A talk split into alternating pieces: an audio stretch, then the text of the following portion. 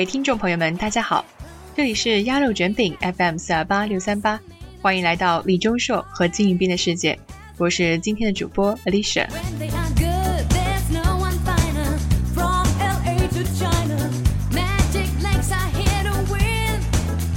这段时间世界杯正在如火如荼的进行当中，好像随处都能看到世界杯的最新资讯，社交网络上也是好友们各种支持亦或吐槽的声音。大家都在支持哪支队伍呢？竞技比赛的一大魅力，或许就在于结果的不可预知性吧。那如果有机会亲临比赛现场，各位最希望和谁一起应援呢？从微博 Jesse 杨看到的消息，最近打工网站兼职天国以二十三十代一千两百二十三名男女为对象进行问卷调查，主题是 WorldCom 最佳演艺人应援 Partner。也就是最想和哪位艺人小伙伴一起为世界杯应援呢？问卷结果显示，在男艺人当中排名第一位的是，当当当，以百分之三十点二的投票率占据第一的金宇彬金恐龙同学。去看，那紧随其后的是我们的李钟硕李阿月同学。主播我看到这则消息的时候，马上就脑内了 Cass 在棒球场上那次广告。虽然是应援棒球比赛，但是当时两人在观众席各种卖力应援又各种腻歪的场景，让人印象深刻。不过，我想应该有很多亲骨和我想的一样，那就是切拜，让两位一起应援吧。这两位一加一可是远远大于二，威力何止是翻倍。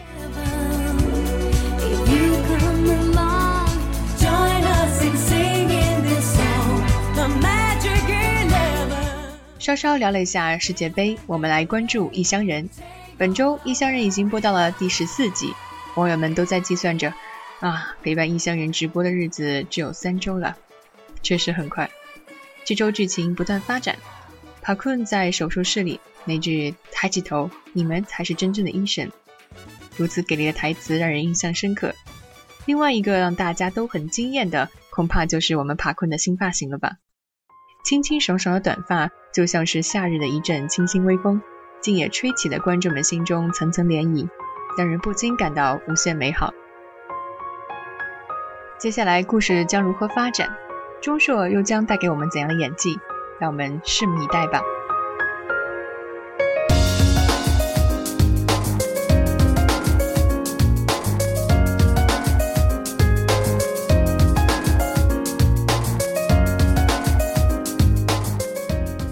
本周冰硕视频推荐，主播强烈推荐，就是安小歪制作的冰硕版本的《It's Consuming Me》。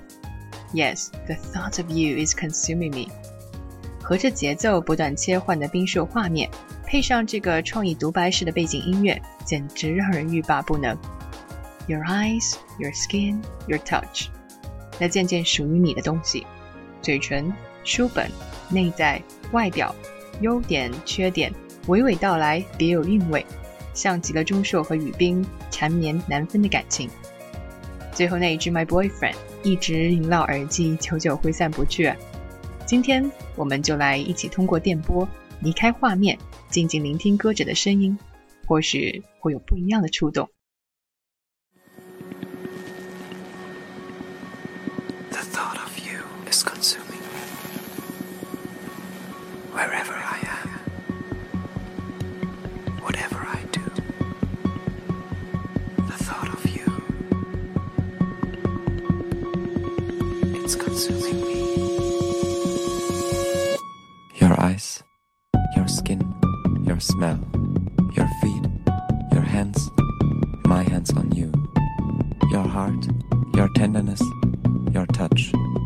Your stubbornness, your bitchiness, your friends, your family, your favorites, your insides, your outsides, your power, your force, your way, your food, your books, your movies, your music your work, your muscles, your hair, your secret places, your closeness, your distance, problems,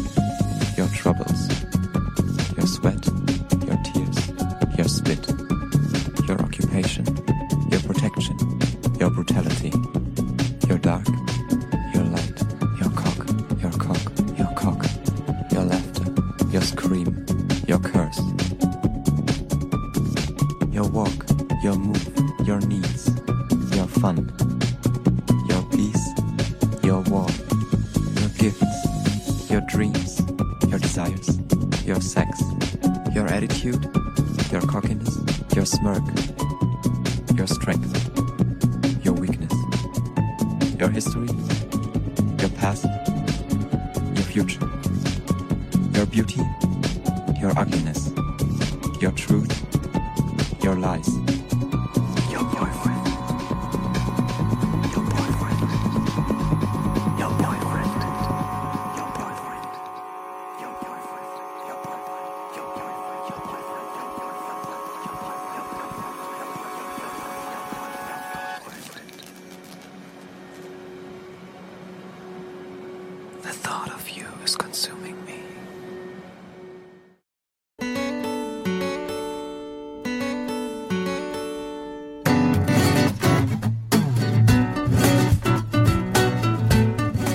It's Consuming Me 原是一部同志微电影，并且入围了2012年第二届 Iris 世界同志短片大赛。短短四分钟的内心独白，刻画出一个细腻而温暖的内心世界。你的外在，你的内在，你的麻烦，你的尖锐，你的朋友，你的家人，你的最爱，你的男友，你的一切呈现在我的脑海中，这一直纠结着我。我想你的心一直纠结着我，无论我是谁，我在哪里。除了这些，这部泛制视频更有意思的是，原作描写的是男主喃喃自语的思念着另一个人的一切。然而，这个男人不曾是自己的，也不会是自己的，因为爱一个人而变得焦躁不安。泛制冰硕视频却没有那种凄美的氛围，而是金宇彬大气的在宣示自己的所有权。Just say it, you're mine。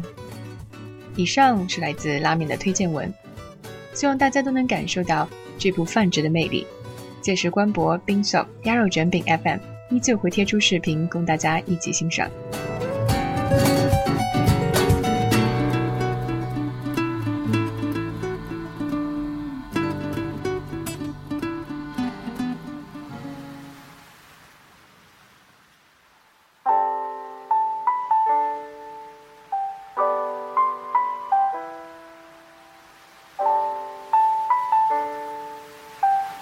下面是金宇彬的影子带来的冰社小故事，很多听众们可是期盼了整整一周啊，主播我也不例外，当时意犹未尽，想象着接下来会发生的事情。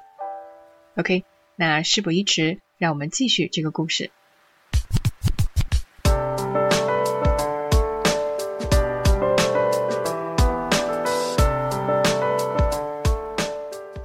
吃饭的地方离家并不远。两人刚搬过来的时候，天天在家附近的几条街上晃荡着，寻找日后能够解决三餐的地方。后来终于把根据地定在了一家有一位热情老板娘的饭馆。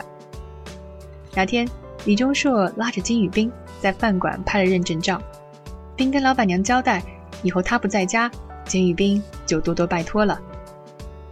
其实现在他们已经很少在外面吃饭了，外人总说。金宇彬、李钟硕只会给对方煮拉面，却不知道金宇彬从书店里搬回来一堆又一堆的烹饪书，破坏了一套又一套餐具。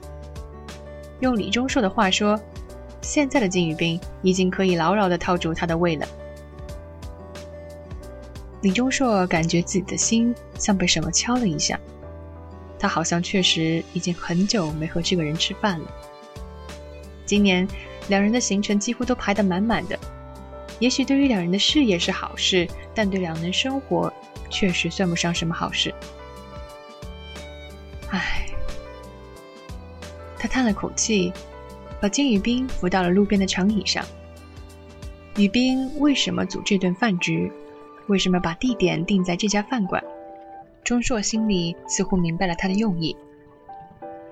喝醉了的金宇彬一点都不安分。身子歪歪斜斜地靠在椅背上，两只手胡乱挥舞着，嘴里不停囔囔。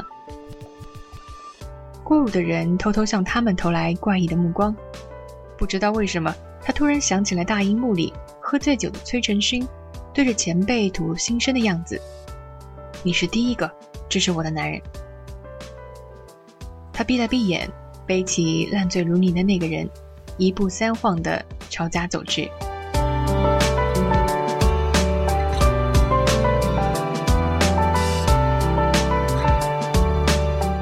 当金宇彬从家里的大床醒来时，已经是第二天下午了。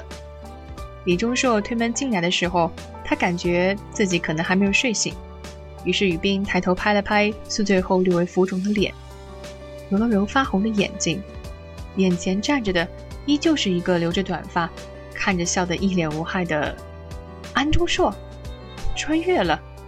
这是金宇彬第一反应，嗯，不可能，还在做梦。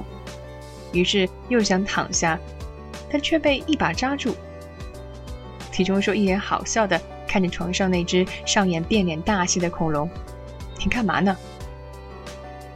一分钟后，金宇彬大叫一声，整个人挂在李钟硕身上，伸手揉乱他的短发，一边嚷嚷：“拉面头呢？拉面头呢？”天知道他有多激动。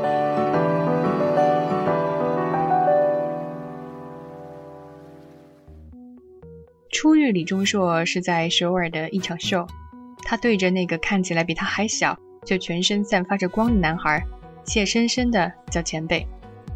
那时候的李钟硕留的便是这样一头短发。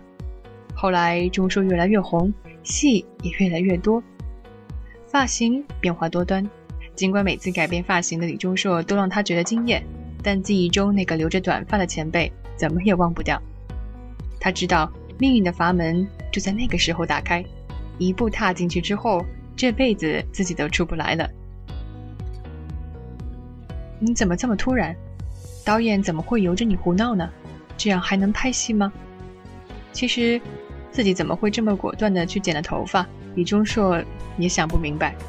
昨天晚上金宇彬带着醉意的那一句：“钟硕啊，好想回到刚认识的时候。”像魔咒一般，让他一夜无眠。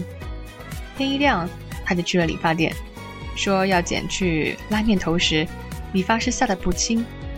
然后他去了片场，毫无意外的被陈导大骂一顿。撒娇打破算是全用上了，导演才答应找个理由，在剧中把他改变发型的事情给圆了过去。骄傲如他，李钟硕却总败在金宇彬身上。李钟硕想。可能这就是爱吧，心血来潮而已。大爷，我就是这么个性。钟硕推开金宇彬，夺门而出，留下一句：“臭小子，我煮了拉面，你爱吃不吃？”这么些年来，金宇彬为了李钟硕练成了大厨，因为他爱李钟硕。李钟硕固执的只肯煮拉面，因为他爱金宇彬。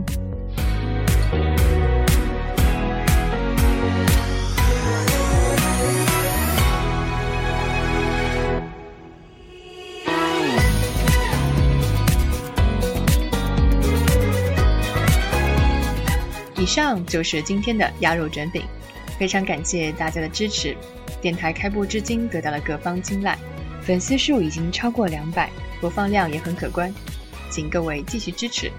同时，我们欢迎有才华的亲故们积极加入，让我们一起来创建这个美好的金宇彬和李钟硕的世界。最后来小小预告一下下期节目，下一期。我们的主播一颗菜将会亲身前往韩国，来为大家带来鸭肉卷饼韩国特辑，精彩不容错过，请继续锁定 FM 四二八六三八鸭肉卷饼，每周六和你不见不散。